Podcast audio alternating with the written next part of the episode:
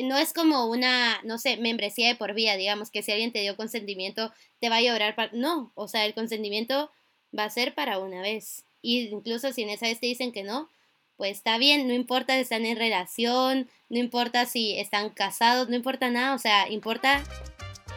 Estás escuchando Latinas a Bordo con Génesis de Guatemala, Miriam de Perú y Valeria de México. Hola. Bienvenidas y bienvenidos y bienvenidas de vuelta a Latinas a Bordo.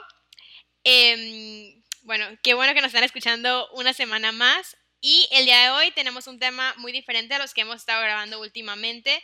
Si nos han estado escuchando, pues ya saben que grabamos como una miniserie acerca del tema de latinidad y explorando un poco este concepto y qué significa y cómo nuestras experiencias como latinas, latinos, latinex pueden variar de persona a persona. Entonces, la verdad, fueron tres capítulos. Uno estábamos nada más nosotras tres y dos tuvimos dos invitadas y pues están muy padres, así que vayan a escucharlos si no los han escuchado.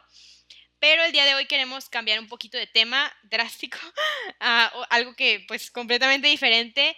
Y esto fue como inspirado un poco porque yo ahorita voy a entrar a la universidad en línea y en Estados Unidos, entonces me hicieron tomar unos cursos obligatorios antes de entrar a la universidad y uno se llamaba, se llama Title IX y básicamente todo el curso es acerca de acoso y abuso sexual con información acerca de las universidades y, y conceptos que se me hacen que son muy importantes. Yo, la verdad, sí conocía muchas cosas, pero sí me puse a pensar, todos los estudiantes en Estados Unidos cuando entran a la universidad toman ese curso obligatoriamente. Y es un chorro de información. Y eso es algo que en México o creo que en nuestros países estamos muy lejos de que eso pase. Entonces, pues platicando con las otras latinas, me comentaron que ellas también tomaron ese mismo curso hace un año. Y creo que viene mucha información que nos gustaría hablar. Pero el tema principal del que queremos hablar el día de hoy es consentimiento. Pues primero, no sé quién les gustaría decir qué es el consentimiento mi definición, digamos, tal de consentimiento es este acuerdo que se hace consciente sobre mm, si tener o no tener o hasta qué punto se puede llegar teniendo relaciones. Creo que, o sea, se escucha más y hoy nos vamos a enfocar en relaciones sexuales, pero en realidad aplica a cualquier cosa, ¿no? Entonces, cuando yo también cuando tomé ese curso en la universidad nos enseñaron cinco cosas que eran el consentimiento y lo ponían como phrase, que todo está, está en inglés, pero la traducción sería más o menos como tiene que ser dado de como de manera libre sin que alguien te esté presionando. También es reversible, o sea, tú puedes cambiar de opinión en cualquier momento y pues nadie te lo puede cuestionar. Tiene que ser informado, o sea, si tomas una decisión de hacer o no hacer algo, tienes que estar 100% consciente de todo lo que esto implica entusiasta, o sea, tenés que estar también 100% ahí, diciendo, ok, si esto es lo que quiero, y específico. Entonces, esto también es, o sea, el hecho de que te empiecen los besos no significa que ya está dando permiso para llegar a otro punto. Sí, y también hay un video muy famoso, bueno, hay varios videos que, que comentamos ahorita antes de grabar, que creo que en inglés es con el tea, o sea, con, cuando tomas té. En español vimos una versión, yo vi una versión de ceviche, um, Genesis viste una de sushi, ¿no? De sushi, sí. De sushi, pero es un videito que está muy como explícito y muy fácil de entender y lo ponen con un alimento porque es una cosa en la que entendemos el consentimiento más de manera más fácil que no debería de ser porque en cuando estás haciendo algo sexual sea más complicado, pero aquí como cambian todas las palabras de relaciones sexuales por sushi o por té o por ceviche, suena como mucho más fácil de entender. Yo vi el video del té y me acuerdo que era básicamente imaginando que alguien te está invitando por té, que significaría que alguien te está invitando a hacer algo, besos, sexo, lo que sea. Entonces, por ejemplo, ponían el ejemplo, si tú le invitas a alguien té y te dice que sí, pero luego se le pasa las ganas de tomar té, pues la persona lo deja ahí y se va. O igual el té está muy caliente y ya no lo quieres tomar, entonces stop. Entonces como está re fácil de entender porque se ve que es re simple. Simplemente si una persona te dice no al inicio, pues no va a pasar nada. Si una persona te dice no al medio, no va a pasar nada. Si incluso un poquito más al último te dice no, tampoco va a pasar nada. Y me acuerdo había una parte que decía como que si una persona te dice que sí, pero luego cuando ya traes el té, o sea, está inconsciente, pues obviamente no, o sea, no, se, le vas a hacer tomarse el té, aunque te haya dicho que sí cuando estaba despierta o cosas así. Entonces, todas esas cosas se pueden pasar a un, pues a un caso de la vida real, pero creo que podríamos entrar un poquito más en específico de ejemplos de consentimiento, porque tal vez pueden decir como, no, pues sí es muy fácil entenderlo, pero muchas veces no se respeta. Y la verdad es que este capítulo lo hacemos principalmente para las mujeres, o sea, si nos está escuchando un hombre, de verdad, mucho mejor, o sea, y escúchenlo, pero esto también yo creo que es dirigido a las mujeres porque creo que como que todas hemos sido esta mujer en algún momento en el que pues no, no sabemos como que qué poder tenemos y no sabemos que, que nuestra palabra y lo que nosotros queremos importa, porque a veces los hombres te hacen como pensar que no. Sí, y yo creo que no solo los hombres, sino en general culturalmente, aparte de que tal vez se nos enseña que no podemos decir que no y todo, también creo que muchas mujeres hemos crecido creyendo que estamos como para satisfacer al hombre o para, sí, estamos para servirle, pues. Entonces siento que también de ahí viene muchas veces que tal vez no, no nos atrevemos, digo yo, a decir que no cuando no nos sentimos como para hacer algo. O sea, también otras cosas de lo del el consentimiento y así, es que a veces como que se cuando llega a haber un caso de violación o cuando de abuso sexual, o sea, que literalmente pasa algo que no fue consentimiento, em, algunos de los argumentos que podrían decir la persona que hizo, o sea, el abusador básicamente, es que dice, no, pues nunca me dijo que no. Entonces, eso es consentimiento. O sea, en ningún momento dijo no quiero. Pero lo que ahorita ya sabemos y lo que queremos compartir con ustedes es que la ausencia de un no no significa un sí. Entonces, y eso es con, o sea, y eso es con, por ejemplo, con lo del, lo del té, que te dicen como que quieres té y la persona pues no dice nada, no le vas a, o sea, maybe puedes como que traer el té, pero no lo vas a obligar a tomarse el té, si no contestó nada. Como que puedes decir, ay, aquí está el té, o sea, y la persona como que se queda callada, pues no, o sea, si quisiera realmente diría un sí, o sea, eso, eso es como que básicamente. Ajá, o sea, algo que creo que sí queremos dejar como re en claro, hay que enfatizar en eso que solamente un sí consciente y entusiasta y específico significa sí. O sea, cualquier otra cosa no significa decir. Y creo que siempre también sale gente diciendo como, ay, es que las mujeres complicadas, que se dicen que no, pero quieren, se refieren que sí, no sé qué, bla, bla. O sea, eso es mentira. Solo un sí, otra vez consciente, específico, entusiasta, informado. Y que se haya hecho como con libertad es un sí, todo lo demás es un no. O sea, todo lo demás hay que tomarlo como no. Exactamente. Y o sea, tal vez como una situación, y yo entiendo que puede haber casos, o sea, no, no se pierde nada preguntando, pero puede haber casos en los que un sí explícito no sea necesario si están las acciones de que ahí puestas. Entonces, como que si la, o sea, es como que está haciendo sí con acciones y con palabras. Creo que tiene que ser eso, más bien, no, no una o la otra, con acciones y palabras. Entonces, si te dice, ah, ¿quieres hacer esto? O preguntas como que están ahí en los besos y quieres hacer algo más. Em, y le preguntas a, a, la mujer de que quiere hacer esto y ella te dice que sí. Y aparte ella pues le da, o sea, con acciones también te lo dice. Esa es una señal de que, de que sí está pasando, porque también con acciones está involucrada. Pero una persona que está toda tiesa, no se está moviendo o así, o sea, eso no es una señal de que está a gusto. O sea, también otra cosa que, como ya lo mencionamos, no solo es el sí, pero también son las acciones. Y creo que también hay otro puntito que quería recordar, porque, digamos, tú estás en una situación en donde estás re borracha y pudiste haber dicho que sí, pero por eso tienes que estar, por eso las dos personas tienen que estar conscientes y saber lo que están haciendo, porque aunque una persona te dijo que sí, mientras estás haciendo algo, igual ya no tienes la capacidad de, entonces la otra persona tiene que estar lo suficientemente atenta para saber que tú ya no puedes, no puedes consentir nuevamente.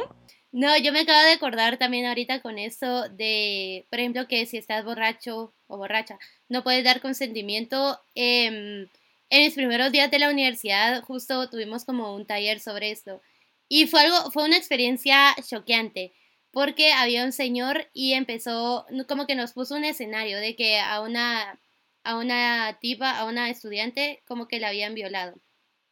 Y entonces le teníamos que hacer un montón de preguntas. Entonces todos empezaron a preguntar como mm, cómo iba vestida, eh, qué tanto tomó, estaba en una fiesta, bla, bla. Y como que cada vez íbamos preguntando más detalles de cómo fue la situación. Y al final de toda la actividad, digamos, teníamos que votar si el tipo era culpable o no, si la había violado o no. Y, o sea, lo choqueante era que siempre que había, o sea, era muy claro desde el inicio que la había violado. Y todo el mundo estaba haciendo preguntas como tratando de defender a él o buscando excusas para decir, ah, no, bueno, o sea, si él no sabía esto, o si él no había hecho bla, bla, o si la chica le dijo no sé qué, o sea, no fue violación. Y sabiendo que es algo muy obvio, creo yo, y ya viendo, ya todos habíamos hecho este curso que tú hiciste, Valeria, para aprender a distinguir qué es abuso y qué no lo es.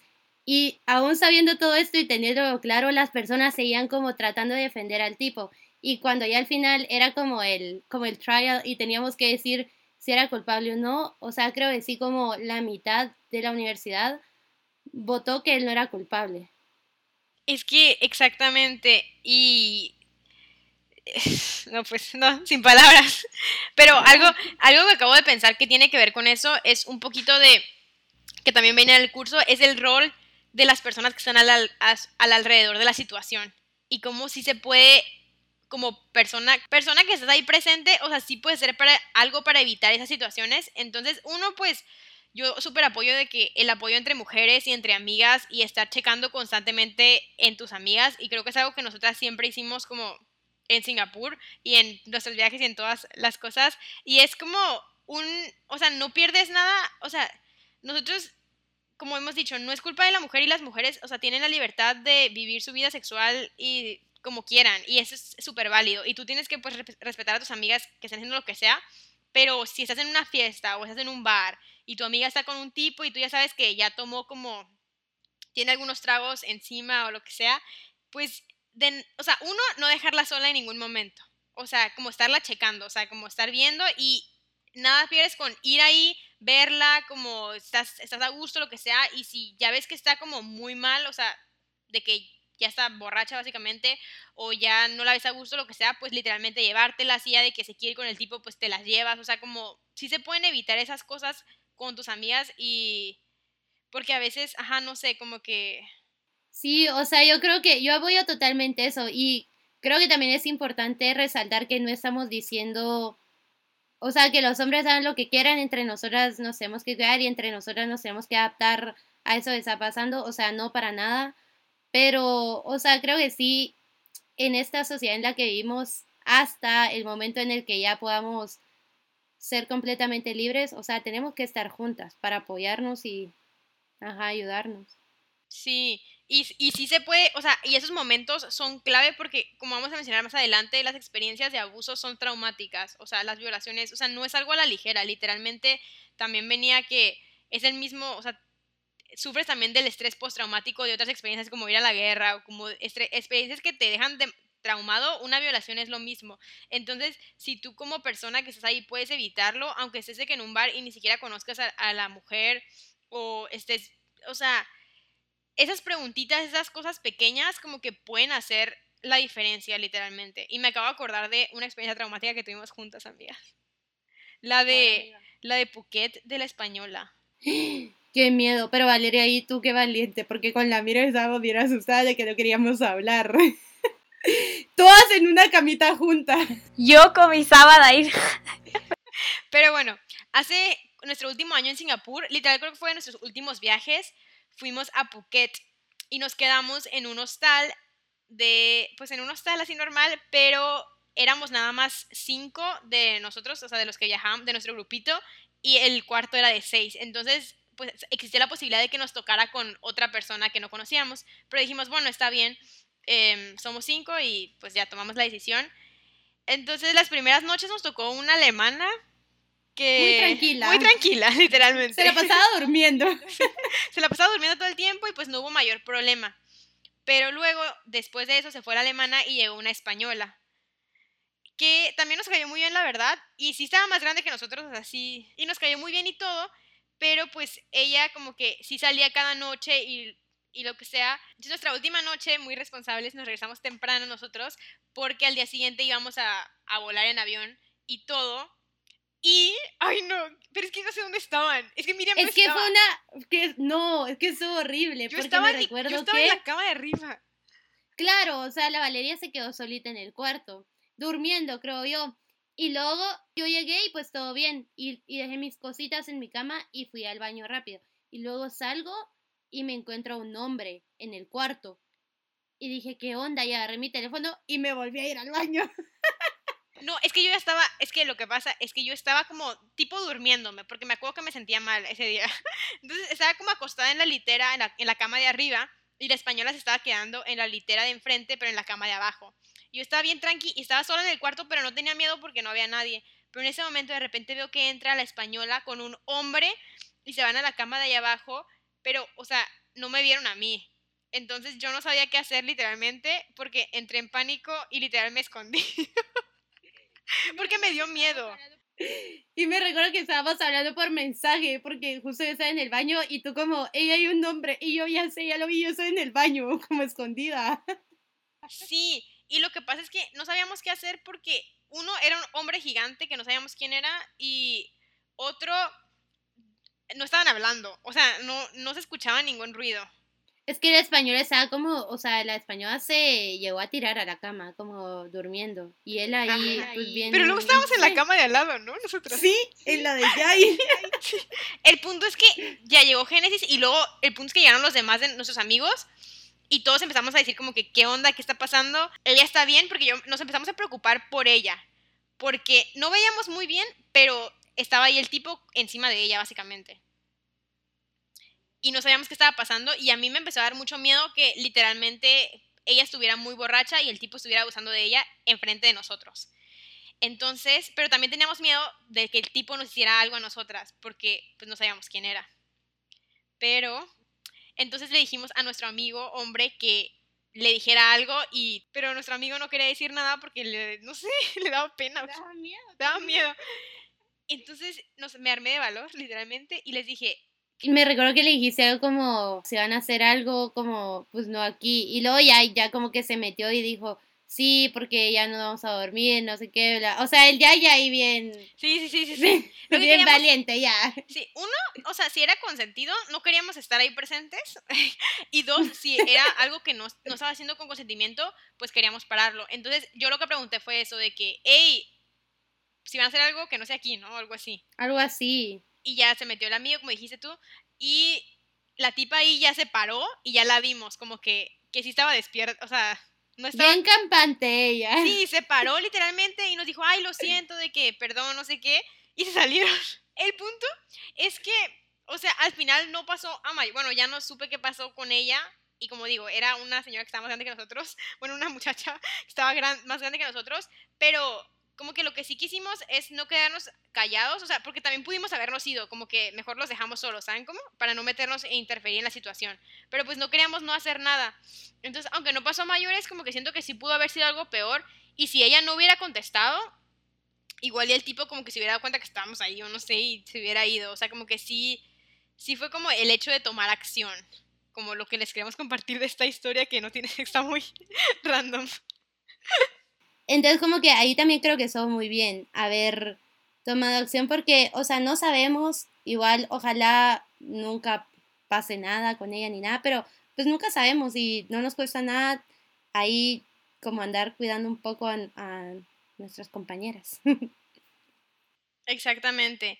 Y también pues otro punto que, que sí me gustaría compartir, y también eso sí me ha pasado personalmente, y es am, en cuanto a lo del consentimiento y así, es que el consentimiento, o sea, no, para que se dé no tienes que dar explicaciones. Entonces supongo que más personas le- les ha pasado porque es muy común y también es como una, un malentendido común en cuanto al consentimiento, que digamos, los hombres que dicen, ah, yo no voy a hacer algo sin que, sin que ella quiera. Pero como habíamos hablado también antes, tienen la idea de que, pero yo sí la puedo convencer. Así que cuando ya lo haga, pues ya va a querer. Así que no es violación ni es abuso. Pero la cosa y la cosa que quiero dejar muy claro es que, o sea, no, no te tienen que convencer. O sea, ahí ya está mal. Si tienes esa mentalidad de querer convencer es porque la mujer no quiere hacerlo. Entonces, em, a mí lo que me ha pasado es que, pues una vez estaba con un chico y ya estábamos ahí pasando el rato y luego ese chico quería hacer algo más de lo que yo me sentía cómoda. Y me preguntó y yo le dije, no, no quiero. Y este chico me a lo que me contestó, pero ¿por qué no quieres? Y yo le dije, ¿por qué no? Y me dijo, pero ¿por qué no? Y así, entonces, o sea, llegó un punto en que yo me sentí incómoda. No, no es porque él estaba de que haciendo lo que yo le dije que no. O sea, en ningún momento intentó hacerlo ni intentó tomar acción.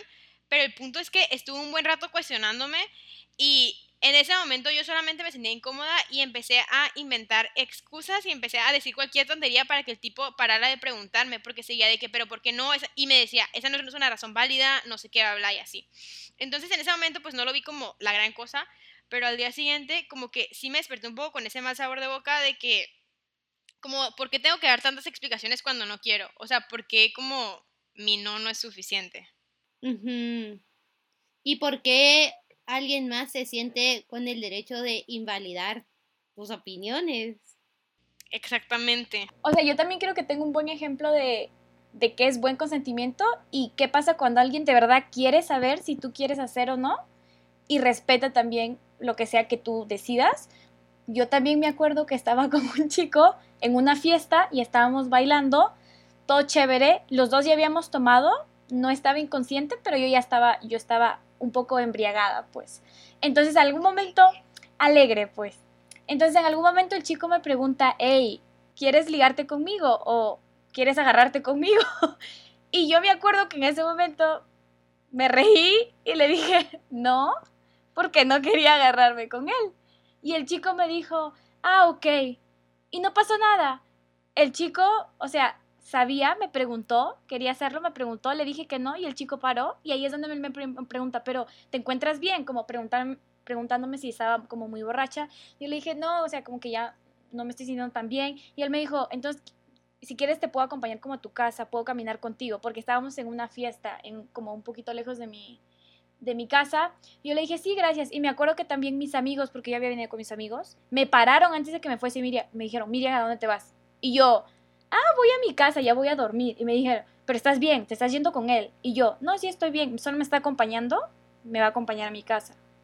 Y solo me dijeron, Miriam, te voy a textear, un amigo me dijo, te voy a textear cuando llegues a la casa para que me digas si estás bien. Y yo, sí, sí, no te preocupes, estoy bien. Y yo llegué a mi casa, me acuerdo, se despidió, me dijo, ¿estás, pero estás bien? Y yo, sí, no te preocupes, se despidió con un beso, se fue. Todo chévere, pero la moraleja de la historia es que cuando alguien quiere preguntar por consentimiento, quiere saber que tú estás, o sea, sea un chico o una chica, si quieren hacer algo, si, esa persona de verdad te respeta, asumo, pues te va a preguntar y si no quiere, o sea, incluso te va a proteger porque quién sabe, o sea, alguien puede decir que no porque genuinamente no, no quiere, pero también porque igual está alcoholizada y sabe que no debería estar haciéndolo o algo así, entonces por mil razones, pero por ejemplo, en ese caso, él nunca me cuestionó, nunca me dijo, pero ¿por qué? No sé qué. Simplemente, en vez me dijo como que, pero te, sientes bien, como estás muy borracha o algo. Y yo, como que sí, y me llevó a mi casa. Entonces, yo creo que esos son ejemplos de que de verdad si alguien quiere preguntar por consentimiento, lo va a hacer. Y que ese es un buen ejemplo. Y me acuerdo que yo, mi primera reacción al día siguiente, porque yo sí me acordaba, era como que qué raro. Nadie me había preguntado antes por consentimiento, como tan, como que tan directo, como quieres hacerlo. Y yo, no, pero, y creo que deberíamos acostumbrarnos también a eso, porque qué, qué mejor cosa, bueno, nuevamente, no porque alguien te diga que, que es un sí, necesariamente sea un sí, pero qué diferentes serían las cosas si alguien te preguntase y tú estés consciente, te pongas a pensar de lo que estás a punto de hacer y digas que sí. Entonces, sí, obviamente yo creo que eso es cultural, yo no estoy acostumbrada a que la gente haga eso o que alguien que quiera hacerlo contigo con que te pregunte, pero ahora me doy cuenta que la verdad, qué bien, qué bien que se haga así y que gente lo esté haciendo así. Sí, y la verdad es que en Latinoamérica, como dices, no es nada común, o sea, no, no pasa como que la gente, o sea, yo, yo sí creo que a veces como, por ejemplo, para un beso sí puedes dar consentimiento con acciones, pero no está de más, esa, esa es la cosa, o sea, no está de más preguntar. Y literalmente, o sea, tú como mujer, o sea, hasta te vas a sentir bien como dijiste. Aunque sí pudiste haber dicho que sí con acciones o no con acciones, eh, qué mejor que, qué mejor que preguntar antes de intentar o ir como a hacerlo, no sé. Sí, sí, o sea, yo creo que, o sea, re de acuerdo con lo que tú dijiste, Miriam, hay que, hay que normalizarlo porque, por ejemplo, a mí me pasó que, ajá, un, un chico, por ejemplo, yo dije no y respetó mi opinión, pero para mí fue como, o sea, qué increíble este ser. Este es un superhombre y en realidad no lo es, o sea, está haciendo lo mínimo que se espera de todo mundo. Y creo que tenemos a ponerlos ahí hasta arriba a los que, o sea, no estoy diciendo que esté mal, está súper bien que, que respeten tu, si tú decís que sí o que no, pero tenemos a ponerlo súper arriba porque no estamos acostumbradas a que lo son, bueno, a que la gente respete nuestro no, creo yo. Y ahí es el problema. Exactamente, entonces luego ponemos como en un pedestal a los que sí preguntan por consentimiento cuando en realidad, como hemos dicho, deberíamos de normalizar eso. Y ajá, normalizar y desnormalizar la insistencia y lo de querer convencer. O sea, no tienes que querer convencer a alguien de hacer algo sexual. O sea, si esa persona está diciendo que no es por algo y tenemos que respetar eso. Y también, o sea, lo mismo, o sea, lo mismo aplica también para una mujer con un hombre, la verdad. Pero lo estamos todo enfocando del otro lado porque, pues, uno, somos mujeres. Sí, y con la perspectiva que hemos escuchado más historias, em, sí, pero pues existen casos de todo. Otra cosa también que les quería preguntar, que tenemos en lo que queríamos platicar con ustedes, es cuando eres novia de alguien o cuando andas con alguien o cuando estás casado con alguien, ¿existe el consentimiento o qué opinan al respecto, amigas?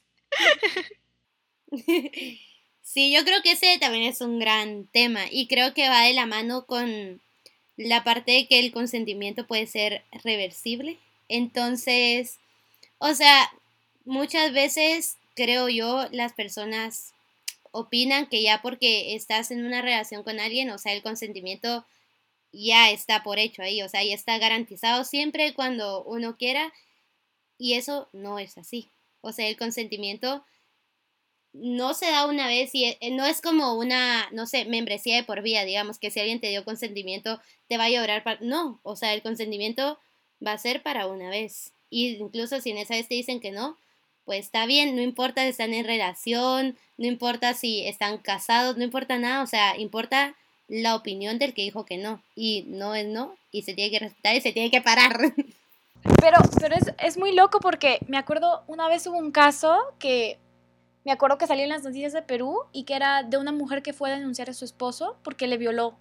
Y fue una noticia grande, o sea, salió en los periódicos y vi los comentarios. O sea, primero las reacciones fue en Facebook gente riéndose, o sea, la primera reacción que salía era gente riéndose, como el, emoji de, reírse, y vi los comentarios, y la gente le parecía un total chiste que una mujer pueda denunciar a su esposo porque la violó, y yo estaba como, no, no estoy entendiendo por qué. Y eso es también, nuevamente, cultural, cómo te enseña a normalizar eso, o sea, que porque yo me caso con, con, con, un, con un hombre, significa que ese hombre me puede hacer lo que sea, y yo voy a decir que sí, cuando quiera, y lo cual es, o sea, está mal totalmente, pero qué loco es pensar cuán normalizado están estas cosas. Y una vez que aprendes, creo que igual luego vamos a hablar un poquito de estas red flags, un poquito más como cada cosa, pero imagínense este, ese punto en el que toda la sociedad se vaya en tu contra y te critique por, por literal denunciar a que alguien no respetó lo que tú quisiste.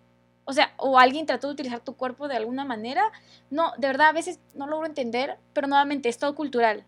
Imagínense cuán internalizado está esto de cómo te enseñan a, a, a simplemente que alguien más puede invalidar tu no o lo que tú quieres. Es, a veces no entiendo, de verdad, me sorprende. Sí, sí, sí, y más, o sea, yo creo que que lo veas en tu relación, si tienes novio o estás en, o sea, tienes una pareja, si como novios no estás respetando esas cosas, como esposos, menos, o sea, como velo, y menos si antes de que fueran novios ya no respetaba, pero digamos que se portó súper lindo cuando eran quedantes o cuando te estaba tirando la onda o lo que sea, y ya que empezaron a andar en una relación, uno también, yo creo que una bandera roja es que te quieran presionar a hacer algo. Y eso ya lo hemos dicho, pero pasa mucho con los novios y así que ahora que ya somos novios, pues ya tenemos que tener relaciones. O que me dime si me quieres, o sea, es, es o sea, lo más típico, pero pasa, o sea, de que si me quieres en realidad tendríamos sexo. Claro, o sea, yo creo que siempre va muy de la mano con esta idea que tenemos de que las mujeres, oja, que las mujeres están para satisfacer al hombre. Entonces, a muchas, o sea, yo conozco a muchas personas que les parece como increíble la idea de que puede haber una violación dentro del matrimonio, porque, o sea, pues no pasa, obvio, ya están casados, o sea, no es violación, porque pues ya están casados, ya el hombre tiene derecho, cuando en realidad no es así. Y yo creo que sí está muy mal que como sociedad permitamos esto, pero sé que hay situaciones peores en las que el sistema, digamos, ya está diseñado para esto. No sé, yo tengo una amiga de Etiopía que me dijo que, o sea, no es, las violaciones dentro de un matrimonio, o sea, no son criminalizadas. Y sí me recuerdo hace rato vi un mapita donde la mayoría de países sí es ilegal, digamos, y sí hay sentencias, pero hay otros países, muchos en África donde no es considerado algo malo. Entonces, o sea, es un problema de sociedad, pero también como de sistema que no apoya tampoco. Sí, sí, sí. Y en Latinoamérica, o sea, digamos, yo creo que sí puedes como, o sea, sí, sí está criminalizado, pero la cosa es que nadie le da importancia y nadie le da seguimiento. Entonces, aunque sí puedas ir y poner una denuncia o una en la, con la policía, o sea, en realidad, no sé, no tengo las estadísticas, pero en los últimos años, o sea, no sé cuántos hombres han metido a la cárcel porque han violado a sus esposas. Y viene de lo mismo, de también, eh, y creo que en eso de las relaciones es que los hombres o se puede pensar que ya le perteneces a la otra persona, o sea, como ya andas con él, ya le perteneces. Y de esa idea errónea pueden salir las otras cosas del consentimiento, porque es que tú eres mi mujer, o sea, tú eres mi novia. Pues, eso que tiene, o sea, como que eso que tiene que ver con que vayamos a tener relaciones cuando se te antoje y cuando quieras, o sea. Claro, es que la gente creo que intenta hacer correlaciones entre dos cosas que no, pues donde no hay correlación, o sea, también con lo de tiempo, como, ah, ya, ya estuvimos juntos no sé cuánto tiempo, o sea, ya podemos hacerlo. Pues no, o sea, si la mujer o el hombre, cualquier persona que esté dentro de la relación, no se siente cómoda o lista para hacerlo, pues está bien, pero no sé, es que, ay, no sé, se nos ha enseñado que pues siempre tienen que hacer y más si es en relación. Y también las mujeres como, pues igual te vas a, te vas a desear un tiempo, pero después pues ya lo tenés que hacer, porque si estás con él tenés que hacerlo, ¿no? Cuando en realidad no, y, y lo mismo de lo, lo, que hemos dicho del cuestionamiento, del consentimiento, que el consentimiento no se cuestiona. O sea, el ejemplo que dimos es cuando no estás en una relación, pero a mí se me hace, o sea, y eso a mí ya ahorita, obviamente en el pasado pues tenía otra mentalidad, pero yo creo que en este punto de mi vida, si ya un hombre como que cuestiona mis decisiones de qué tanto quiero hacer y qué tanto no quiero hacer, ya es una señal de que yo ya no quiero volver a ver a, a este chico. Pero igual en el pasado, o sea, no era suficiente señal. Pero en el noviazgo lo mismo, o sea, si tu novio te está presionando a que le des explicaciones de por qué no tienen relaciones o o cuándo van a tener o quiere que le des fechas específicas, esa es una gran bandera roja, una gran alerta. Porque, o sea, todo esto de ideal es lo del consentimiento, que es ideal y lo ideal es que todo el mundo lo respete. Pero la realidad y la razón por la cual estamos hablando de esto es porque no se respeta muchas veces. Entonces, eh, muchas veces se pasan el consentimiento por el arco del triunfo y hay un abuso, hay una violación y eso está completamente mal, pero antes de empezar al siguiente punto, sí quisiera decir que si algo pasa, o sea, si tú dices que no, o si tú no respondes, o tú no das consentimiento y una persona no te hace caso y de todas maneras continúa a seguir o abusa de ti o te viola, en ningún momento es tu culpa. O sea, tú no tienes la, tú no tienes, o sea, no es tu papel como que convencer a la persona de que respete tu consentimiento. A eso nos referimos, como Sí, y creo que especialmente nuevamente por toda esta cultura y toda esta sociedad que te ha enseñado de tal forma, creo que muchas personas que luego son abusadas sexualmente, lo primero que les pasa es que sienten culpa. Y la sociedad está ahí para decirte que es tu culpa también. O sea, la sociedad va a sacar cada detalle de todo lo que hiciste para culparte. Y creo que también es importante que las personas, digamos, si una amiga tuya eh, viene a ti luego de un abuso sexual o de algún tipo de abuso, me, quizás eh, la primera reacción de esa persona es creer que es su culpa, pero si vienen contigo tú también como persona que está ayudando, tienes que tratar de hacerle entender a esa persona, primero, no es tu culpa, igual también darle opciones de qué es lo que esa persona quiere hacer luego, porque eso también yo lo aprendí cuando tuve este curso de, de abuso sexual y consentimiento cuando vine a la universidad, pero creo que antes mi primera reacción hubiese sido como decirle a mi amiga como que no, vamos a denunciar eh, y como insistirle todo el tiempo, no, que tienes que denunciar, que no puedes hacer eso. Pero luego cuando tomé el curso nos explicaron también un poquito de esto del trauma y del abuso luego que una, o sea, luego que una persona experimenta algo así, la persona no está en el estado mental para a veces quizás hacer lo que tú crees es lo más correcto, porque en mi mente lo más correcto sería, no, tienes que denunciar, pero al mismo tiempo, ¿qué es lo que quiere hacer la persona? Porque si la persona se siente avergonzada de lo que le acaba de pasar, esa persona no va a querer que los demás sepan. Y si vino a ti en el primer lugar, te está confiando algo que esa persona cree que es muy importante, entonces tú tienes que estar ahí para decirle qué quieres hacer. Si esa persona literal no quiere ir también a denunciar, entiende, pero estate ahí con esa persona y siempre pregúntale como qué es lo que quieres hacer luego. Y eso también venía de, del concepto de que esa persona, primero alguien, o sea, no respetó lo que ella quería. Si fue un abuso sexual, eh, alguien acaba de violentar su cuerpo sin que ella quisiera. Entonces tú al darle tantas opciones de lo que esa persona quiere hacer, como le estás volviendo a dar el consentimiento de sus propias decisiones y de su propio cuerpo nuevamente, entonces venía de ese, de ese concepto de como devuélvele a esa persona lo que le acaban de quitar básicamente. Eh, y por eso creo que es también importante no solo enseñarle a las personas como esto acerca de consentimiento, pero cómo reaccionar cuando otra persona viene a ti, que es creo que muy importante si, cuando algo pasa. Sí, o sea, yo solo complementando con lo que dijo Miriam, creo que muchas veces también se le cuestiona a las víctimas por qué después de no sé tantos meses o cuántos años denunciaron y ajá, o sea, nosotras nuestro apoyo no debe ser eso, hay que respetar también el tiempo que las víctimas se quieren tomar para para denunciar o para hablar sobre el tema porque como dijo Miriam, o sea, es una experiencia traumática y afortunadamente yo o ninguna de nosotras hemos pasado por eso. Entonces creo que no podemos como ponernos a decir qué es lo que se hace cuando ni siquiera sabemos qué es lo que se siente. Exactamente.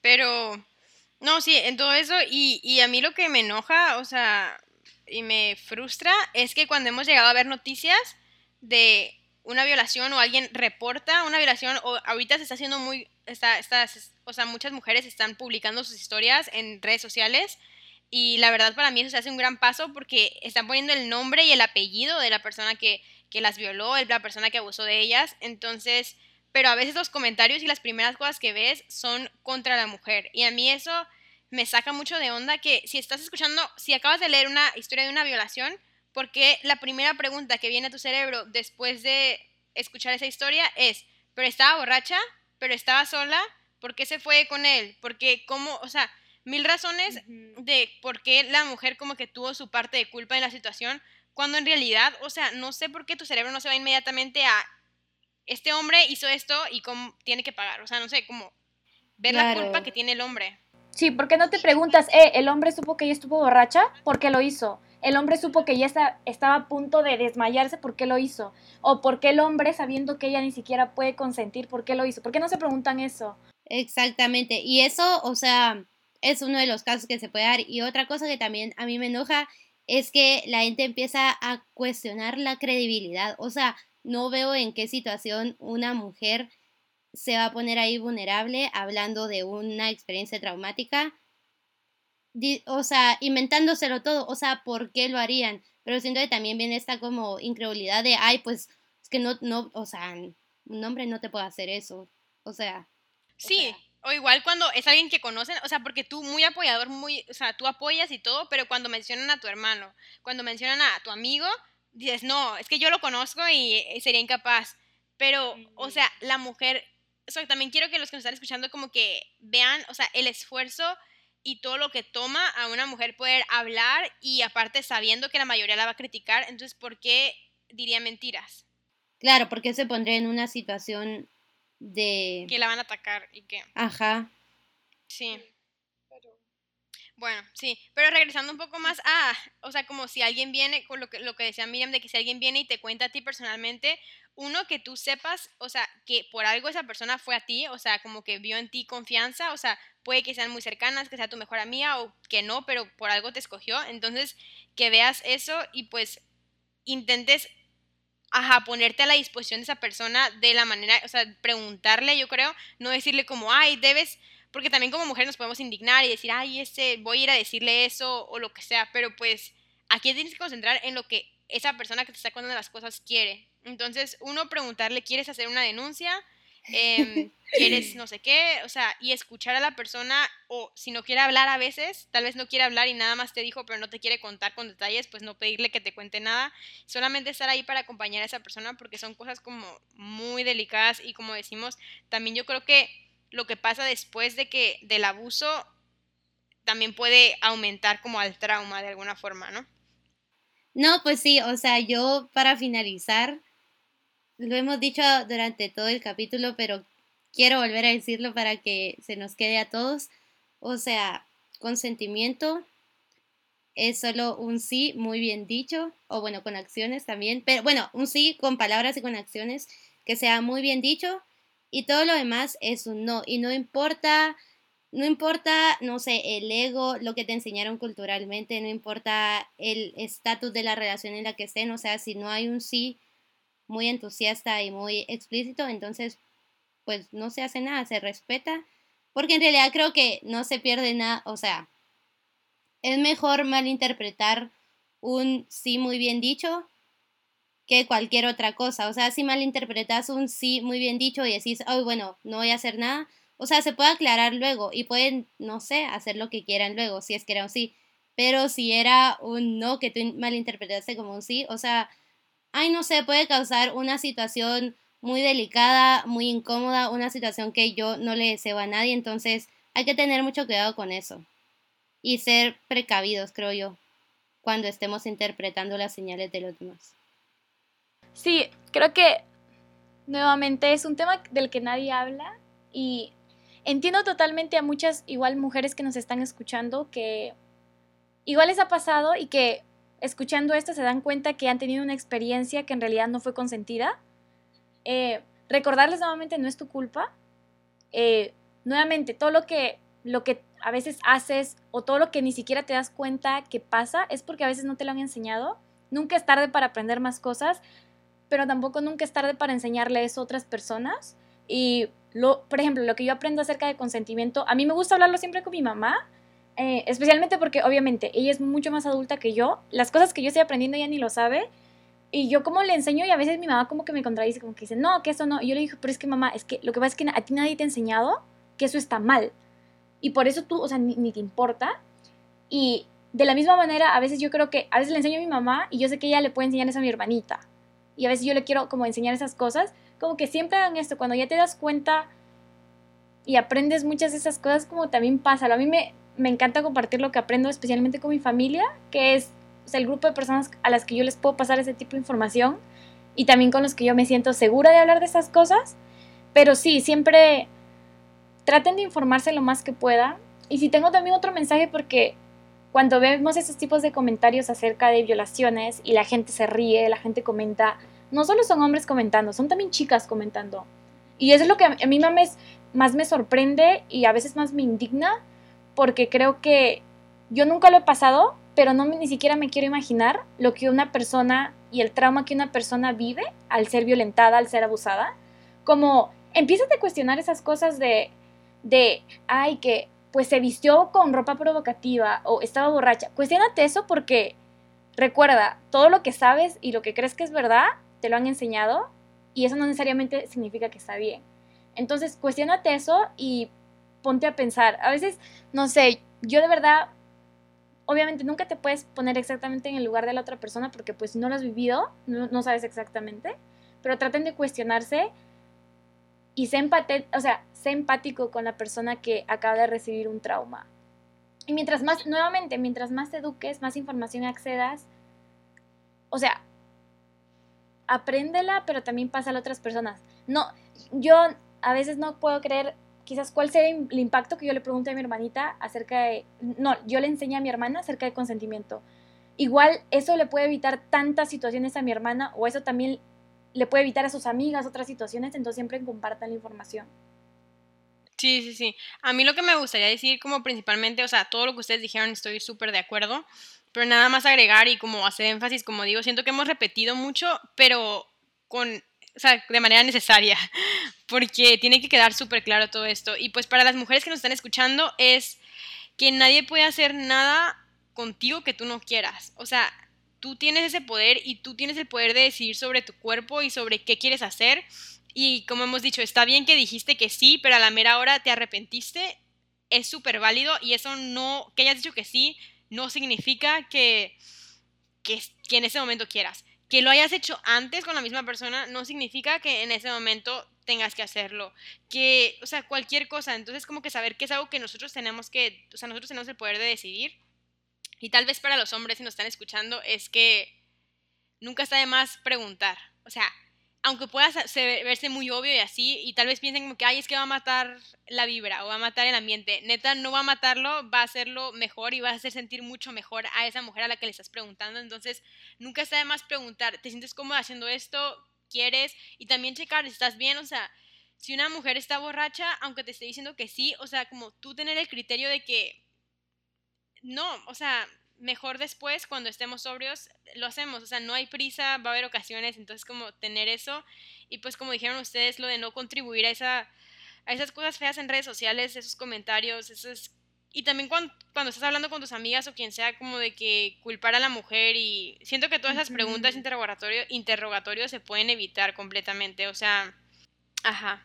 Pero, y también pues de nuevo, como lo dijimos en todos nuestros capítulos, si sientes que tienes que hablar con alguien o necesitas hablar con alguien, aquí nosotros de nuevo nos ponemos a su disposición. O sea, sabemos que pues muchos de ustedes no nos conocen, pero a veces creo que hasta da más confianza contarle a alguien que no te conoce porque no, no sabe de tus amigos, de tus cosas, de tu vida y así. Entonces, si alguna chica o chico quieren contarnos una historia o necesitan hablar con alguien y no han hablado, de verdad que nuestro Instagram, nuestros DMs están abiertos para que nos puedan mandar un mensaje si quieren pedir consejo o simplemente si quieren desahogarse, estamos ahí en Instagram como Latinas a Bordo y, y, dispuesta a ayudarlas porque siento que es lo mínimo que podemos hacer. Sí, y no somos expertas ni nada, pero, o sea, si queremos que sepan que, que les creemos y que nunca va a ser su culpa, genuinamente. Entonces, pues, yo creo que con esto ya terminamos. Em, este capítulo. Espero que les haya gustado. Em, si quieren que grabemos más capítulos con estos temas, también díganos, porque como hemos dicho, no tenemos la mayor experiencia, pero siempre podemos traer invitados a hablar o si hubo alguna cosa que tocamos pero no dijimos a fondo, también díganos. Y si se quieren comunicar con nosotros o estar en contacto, em, tenemos Facebook, Instagram y Twitter y en todos estamos como Latinas a Bordo, así que ahí pues síganos para, para estar en contacto si nos quieren mandar un mensaje también. Y pues nos vemos la próxima semana con algún otro nuevo tema. Bye.